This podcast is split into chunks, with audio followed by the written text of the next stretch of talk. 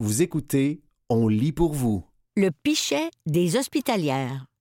Un texte de Nathalie Gaudreau, paru en automne 2023 dans le magazine Cap au diamant.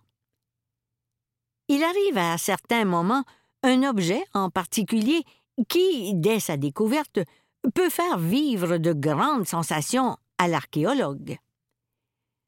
On est alors parfaitement conscient que l'on est la première personne à mettre la main sur cet objet que quelqu'un a touché il y a plusieurs centaines d'années. C'est un contact direct avec une personne du passé. On sent que cet objet a une histoire à raconter. Les travaux de réhabilitation du monastère des Augustines entre 2013 et 2015 ont permis de documenter une histoire archéologique aussi captivante qu'étonnante. Voici l'histoire de la découverte d'un pichet trouvé en ces lieux. Août 2014. Je me trouve dans les profondeurs du monastère. Encore une pièce cachée, la troisième à avoir été identifiée par des travaux archéologiques. Le monastère ne déçoit pas. En fait, je ne me trouve pas véritablement dans une pièce cachée et emmurée. Je suis dans le pavillon qui forme le coin des deux ailes, toujours existantes, les plus anciennes du monastère. À cet endroit, il y a un deuxième sous-sol dont on ne soupçonnait même plus l'existence. La connaissance de ce lieu avait sombré dans l'oubli. Dans cette pièce cachée, plusieurs vestiges ont été découverts, lesquels racontent une histoire qui s'est déroulée sur un peu moins de 400 ans, des années 1640 jusqu'en 1913, date à laquelle cet espace a été enseveli. Nous avons excavé l'ensemble des sols qui comblaient ce sous-sous-sol et nous arrivons aux dépositions les plus anciennes. À cette époque, les ailes de 1695 n'existent pas encore. Nous fouillons donc des couches de sol qui se trouvaient à l'extérieur. L'un des plus anciens vestiges est une citerne, un réceptacle pour recueillir et contenir l'eau. Sa base présente un dallage étanche qui ne ment pas. Dans leurs annales, les hospitalières nomment cette structure une fontaine. Ce vestige fait partie d'un ensemble impressionnant de témoins qui soulignent l'importance de l'eau sur ce site. De l'eau sur ce terrain, il n'y en avait pas au départ. C'est quand même malheureux pour une installation hospitalière. C'est même la raison pour laquelle les Augustines quitteront l'endroit dès leur arrivée en 1640 pour aller s'installer près de la réduction des Jésuites à Sillery. Contraintes de retourner en Haute-Ville dès 1644, elles aménageront tout un système de canalisation, de fontaines et de citernes pour rendre ce site agréable et fonctionnel. Elles y auront mis tant de soins que lors des travaux de 2013, j'ai été à même de constater que la conduite d'eau contemporaine avait été installée à l'intérieur des parements en pierre des vieilles canalisations françaises. Mais revenons à notre sous-sol. Les fouilles sont sur le point de se terminer dans ce secteur, puisqu'on arrivera sous peu au sol vierge, le sol qui n'a pas été anthropisé et ne recèle aucun témoin de l'action humaine. Nous sommes en train de documenter les dépositions de sol associées à la citerne. Les artefacts que l'on trouve dans ces dépositions livrent leurs secrets. Nous sommes en présence d'une couche de sol ancienne. Un coup de truelle et plusieurs tessons sont mis au jour. Ils se ressemblent beaucoup, et pour cause, il s'agit de plusieurs morceaux d'un même objet. On se dépêche de les nettoyer grossièrement.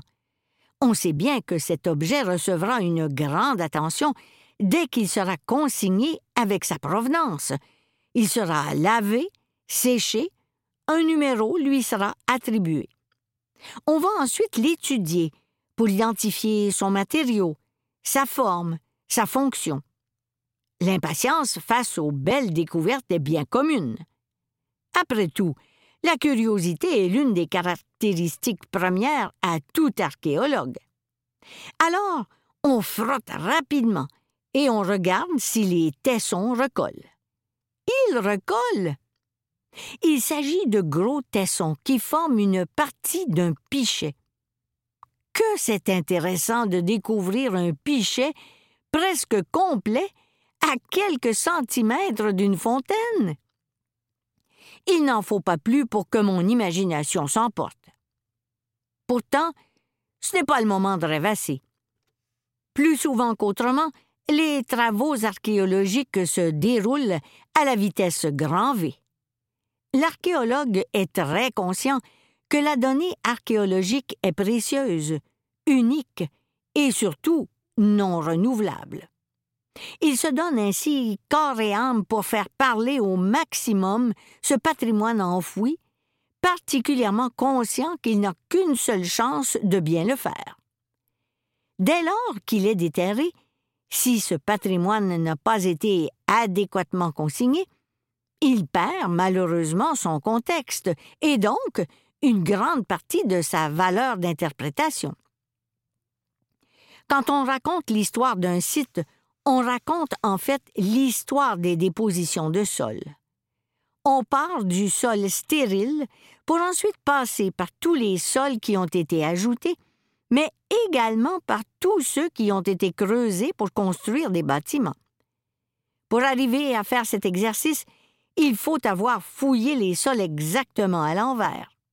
Ainsi, la fin d'une époque devient le début d'une nouvelle couche de sol et la destruction finale d'un bâtiment devient le premier témoin de son existence. C'est un peu euh, comme euh, si on regardait le monde à la manière d'Alice dans son pays des merveilles. Il faut toujours s'imaginer ce dont le sol avait l'air avant et après l'action de l'humain pour être capable de le comprendre à l'envers. Mon imagination vagabonde souvent. J'aime particulièrement replacer un objet dans les mains d'une personne de l'ancien temps, et j'invente des scénarios. Il faut tout de même que mon esprit analytique reprenne le dessus. L'objet doit être remis dans son contexte. Il ne s'agit pas seulement de situer l'objet dans sa position horizontale, il faut également le situer dans sa position verticale. Dans quelle déposition de sol a-t-il été trouvé? Cette déposition se situe comment par rapport aux autres? Au-dessus de? En dessous de? Creusé par? Creusé dans? Et qu'y a-t-il dans ce sol? Des débris de construction? D'incendie? De destruction? Qu'est-ce qu'elle raconte, cette déposition de sol? Que s'est-il passé à cet endroit précis sur le site? À quelle époque? La déposition de sol n'existe pas seule, elle est imbriquée dans une trame qui doit être comprise dans son ensemble. Les objets trouvés vont aider à documenter la déposition, un peu comme des témoins appelés à raconter les faits sur une scène de crime.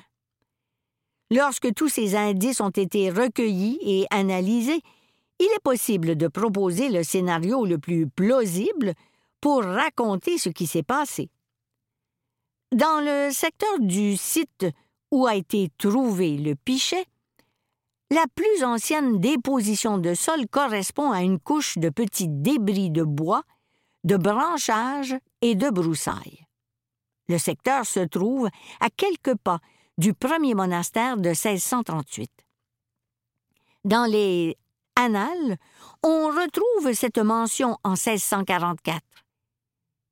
Fait couper dès l'automne les arbres et les broussailles qui entouroient notre maison de crainte que les Iroquois en s'y cachassent. À deux mètres à peine de la fontaine et de son pichet, le plus vieux bâtiment du secteur a été identifié comme étant une petite chapelle en raison de l'une de ses deux extrémités qui forme un rond-point, l'abside. Pourquoi peut-on proposer que cette chapelle soit très ancienne? En raison de la tranchée pour poser ses fondations qui n'a été creusée que dans la première déposition de sol, représentant le débroussaillage initial de ce secteur du site. Cette chapelle-église n'apparaît déjà plus sur le plus vieux plan connu du site, daté de 1670. Sur ce plan, on voit plutôt une église au sud du monastère.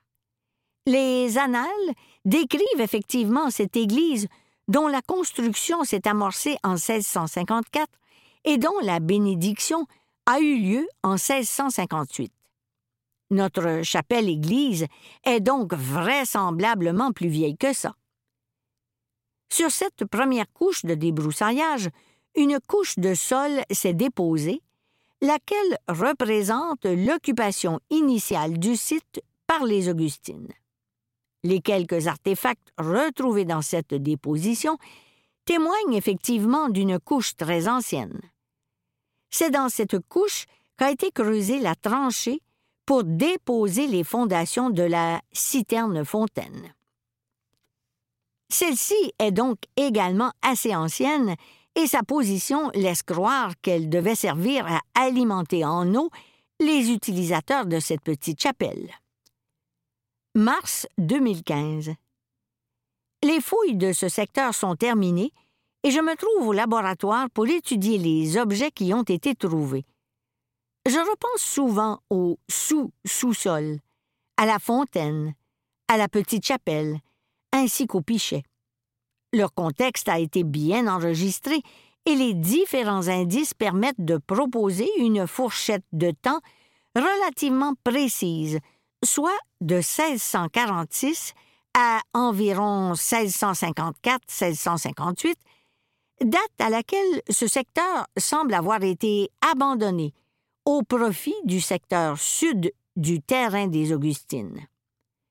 Je me demande ce qui est arrivé à cet endroit avec ce pichet, car il semble bel et bien raconter une histoire on voit clairement que c'est l'anse du pichet qui a cédé. Probablement que quelqu'un est allé puiser de l'eau dans la fontaine et qu'une fois remplie, le poids de l'eau a eu raison de l'anse qui n'était que collé sur la paroi du pichet. C'est bizarre pourtant que cet objet ait été laissé à cet endroit. Très peu d'objets ont été trouvés lors des travaux archéologiques. Le monastère était extrêmement propre. Par ailleurs, les morceaux du pichet sont plutôt gros et il aurait été assez facile de les recoller. On parle d'une époque où l'on fait attention aux objets parce qu'on possède très peu de choses et qu'il faut attendre le retour des bateaux européens pour pouvoir se réapprovisionner, ce qui peut être très long. Je relis souvent les annales et je tente de me représenter les personnes qui ont habité le site durant ces années. Quelle chance de pouvoir rattacher tous ces vestiges et ces objets à des personnes précises. C'est bizarre tout de même.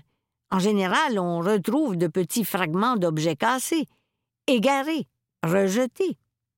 Mais ce pichet, on dirait presque que quelqu'un, ou plus certainement quelqu'une, a fait une gaffe et a tenté de la cacher en l'enterrant rapidement. Qui habite le site durant ces années? Une mention des Annales en 1647 recense les 18 personnes qui résident au monastère.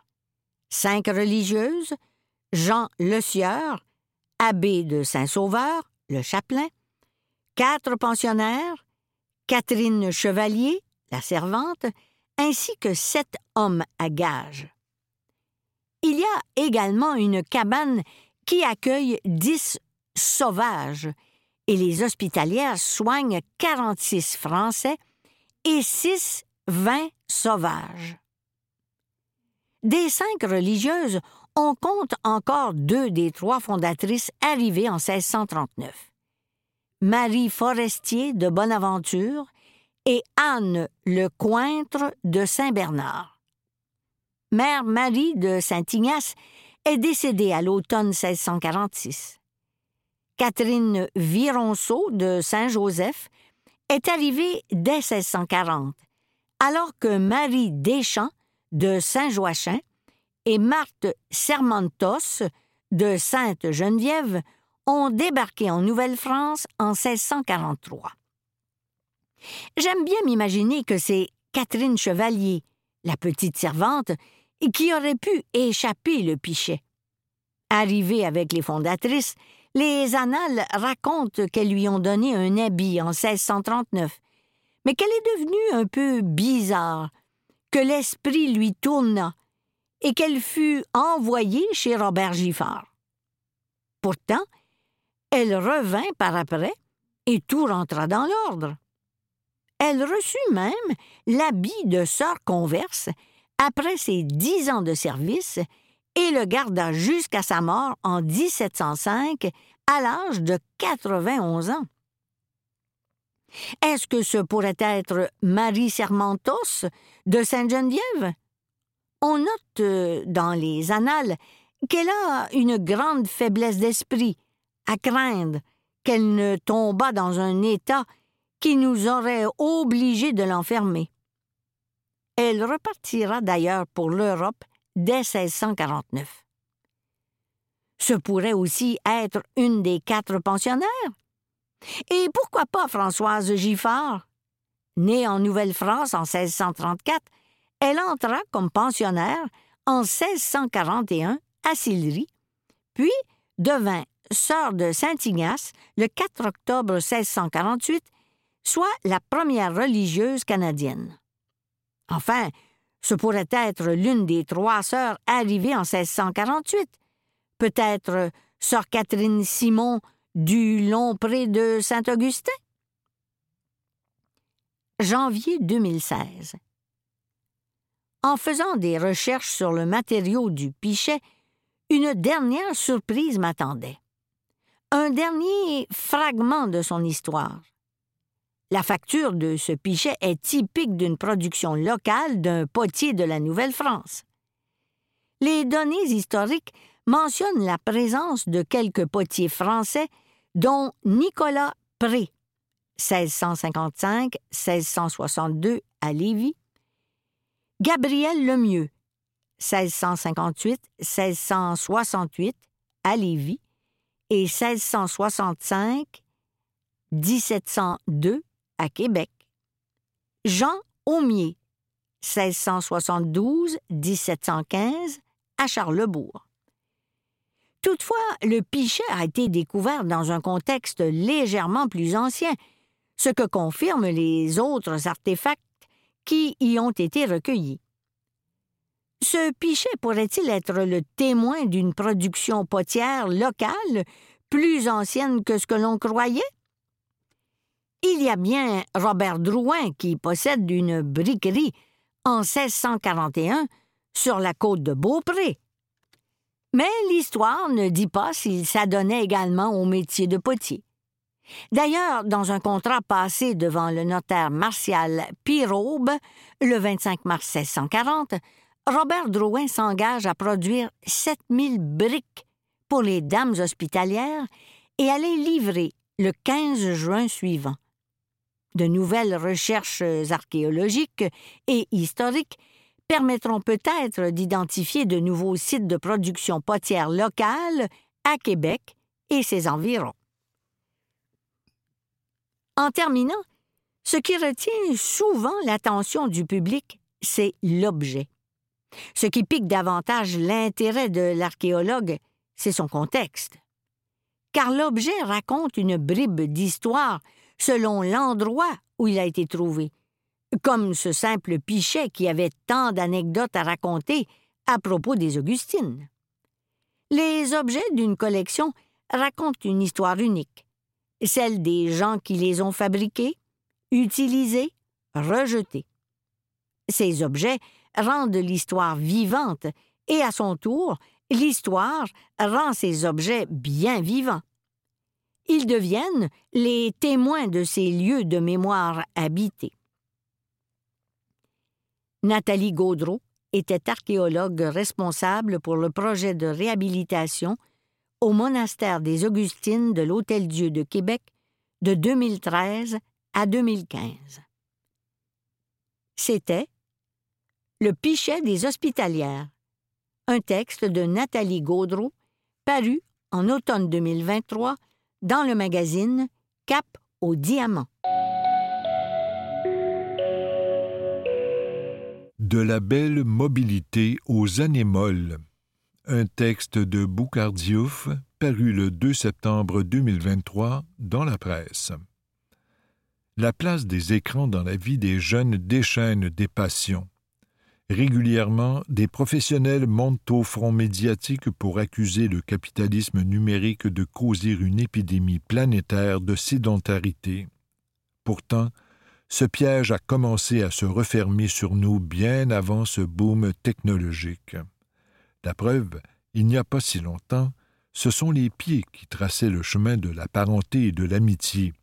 On se déplaçait pour aller voir ceux qu'on aimait. Puis le téléphone est arrivé, et il nous a offert la possibilité d'échapper à ses visites. Désormais, on pouvait simplement marcher jusqu'au combiné et composer le numéro de la personne. Il fallait quand même être mobile pour répondre au téléphone fixe. Pour nous enlever ce petit déplacement un peu fatigant vers l'appareil, l'industrie a inventé le téléphone sans fil avant de passer au modèle portable nous voici maintenant fixés à notre mobile. Le même scénario a été appliqué à l'arrivée de la télé. Au début, il fallait soulever ses fesses du sofa pour aller la mettre sous tension, changer de chaîne ou ajuster l'antenne sur le toit. Une autre obligation énergivore dont l'industrie nous soulagera en inventant la télécommande et le câble. On pouvait rester assis, changer de poste et regarder les gens vivre à l'écran. L'arrivée des ordinateurs, des tablettes, des téléphones intelligents, de l'Internet et des plateformes numériques permettra de franchir un autre pas, combler notre désir d'interaction avec les écrans et répondre à un autre besoin de l'animal hautement social que l'espèce humaine. Armé de ces nouvelles possibilités, on pouvait, sans sortir de sa maison, interagir avec des gens sur les écrans, se faire des amis, un réseau social et même trouver une ou un partenaire. Bientôt on se promènera à Londres en matinée, on visitera le Louvre en après-midi, on ira pêcher en haute mer en soirée, puis on passera une nuit torride en réalité augmentée avec un ou une partenaire, sans même quitter son divan. Aussi, point besoin de sortir, jouer dehors, car pour Homo pantouflarus, tous les jeux dopaminergiques du monde sont offerts en ligne. Après les années folles, nous voici plongés dans les années molles. Adieu la belle mobilité d'antan. Après avoir travaillé à nous épargner de bouger avec l'arrivée de l'intelligence artificielle, le capitalisme numérique s'attelle maintenant à mettre notre cerveau très énergivore en mode veille pourquoi se casser la tête quand on peut demander à Siri, Alexa et les autres esclaves numériques d'effectuer le travail? Avec des maisons intelligentes, les téléphones intelligents, les voitures intelligentes, les réfrigérateurs intelligents, les montres intelligentes et toutes les autres trouvailles à venir, l'époque du grand repos neuronal semble très proche elle marquera peut-être le début d'une évolution cérébrale régressive, car tout organe ou muscle sans travail ou fonction risque de s'atrophier. Ironique serait ce retour à la bêtise originelle induite par notre intelligence artificielle. Toutes ces innovations s'inscrivent dans une logique mercantile on cherche à séparer physiquement les humains pour mieux les accrocher au consumérisme, un peu comme les grands prédateurs travaillent à disperser un troupeau pour rendre ses individualités plus vulnérables. La pandémie de COVID-19 a d'ailleurs donné à ces géants une occasion inespérée de nous convaincre de remplacer les espaces de bureau par le télétravail, de délaisser les centres commerciaux, les restaurants et même les épiceries au profit des services de livraison. Parions que si la tendance se maintient, elles travailleront à nous convaincre d'opter massivement pour l'enseignement à distance et la télémédecine pourquoi arrêter à mi-chemin quand le potentiel est encore si énorme? L'économie capitaliste a compris depuis très longtemps que le désir d'accéder à toujours plus de confort en diminuant les efforts est profondément inscrit dans la nature humaine. Le neuroscientifique Sébastien Boller a abordé ce sujet dans son livre intitulé Le bug humain. Il situe cette particularité dans le striatum. C'est aussi cette très ancienne structure cérébrale stimulée par la dopamine que les géants du web, savamment conseillés par des neuroscientifiques, font jubiler à coups de j'aime, de partage, de commentaires, de nombre de vues d'actions réussies ou de niveaux complétés dans un jeu. Si l'évolution a flanqué notre cerveau de cette nature qui a été bienfaisante pour nos ancêtres, le consumérisme a compris qu'on pouvait la mettre avantageusement au service du business en offrant toujours plus d'opportunités technologiques au service de cette loi du moindre effort. Chose certaine, ce chemin sur lequel nous marchons collectivement est jalonné de problèmes de santé mentale. Le confinement nous a révélé très clairement que vivre en réclusion n'est pas un ami de notre équilibre cérébral. Après la pandémie de COVID-19, celle des problèmes de santé mentale est désormais largement documentée. Alors, lorsqu'il ne restera que les réseaux sociaux pour remplacer les bienfaits des véritables rencontres et relations humaines, la santé mentale s'érodera dramatiquement dans nos sociétés plus les machines nous isoleront, plus les cerveaux se détraqueront et les queues se formeront devant les cliniques de ces thérapeutes. C'est d'ailleurs déjà le cas. La morale de mon histoire est la suivante. Si l'empathie, l'écoute habitent votre très humain ado, dites-lui que les études sur la santé mentale sont le secteur d'avenir dans nos universités. En plus, aucune intelligence artificielle ne pourra remplacer ces spécialistes. C'était De la belle mobilité aux années molles, un texte de Boucard paru le 2 septembre 2023 dans la presse.